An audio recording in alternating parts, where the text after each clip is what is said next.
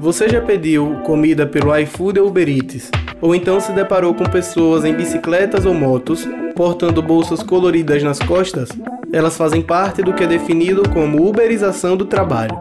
Na visão de alguns, ela representa precarização e exploração do trabalho sobre a ótica do autogerenciamento do seu tempo. Para outros, mais liberdade e geração de renda. O fato é que a uberização do trabalho foi, em partes, possibilitada pelo desenvolvimento de novas tecnologias de comunicação, aliada ao fácil acesso da maioria dos brasileiros aos smartphones, potencializada pelo grande número de desempregados, se torna a única saída para muitos. É o que explica a professora de Economia da Universidade Federal de Sergipe, Verlane Aragão.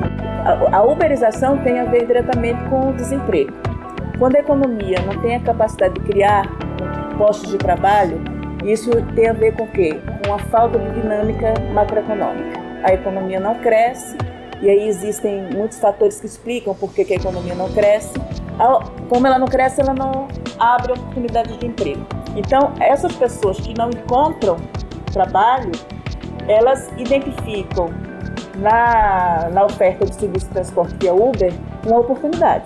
Para ela, a inexistência de um vínculo empregatício, regra nessa nova relação trabalhista, impulsiona a precarização do trabalho. O modelo é atraente e ideal, propaga a possibilidade de se tornar um autônomo, flexibilizar horários e ter retorno financeiro imediato. Ocorre, na verdade, uma transferência de custos para o trabalhador, antes assumidas pelo capital. É um processo que já vem de há muito tempo de transição de, uma, de um quadro de uso da força de trabalho baseado no assalariamento para um novo quadro em que essa relação direta entre capital e trabalho, compra e venda de força de trabalho, ela deixa de existir. É nesse cenário que entra Igor Fernando, de 33 anos, entregador pelo iFood desde agosto. Antes desempregado, agora ele consegue trabalhar por até 12 horas diárias, podendo estender esse tempo de acordo com a demanda do dia. Durante a sua jornada, torce para que não aconteça nada de grave. Na verdade, eu tava fazendo só bico de garçom, e aí eu tava com a moto, eu fiz o cadastro e por mais questão de liberdade mesmo, de poder fazer meus horários e e ter uma renda melhor do que eu estava tendo como garçom.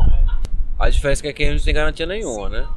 A gente ganha o que trabalha e ponto. Mas não tem garantia, não tem seguro, não tem nada. Caiu de moto, se lascou. Basicamente é isso. E você registrado, você se se tivesse um acidente, você pelo menos estaria coberto. Assumindo a relação de parceria entre o aplicativo e colaborador, termo fortemente utilizado nessa nova configuração trabalhista, Igor enxerga o iFood apenas como uma ferramenta que facilita a conexão entre cliente e entregador. E ainda afirma que nessa relação quem manda é o usuário. O, para mim o aplicativo é só um intermediário. Meu, o meu patrão é o meu cliente.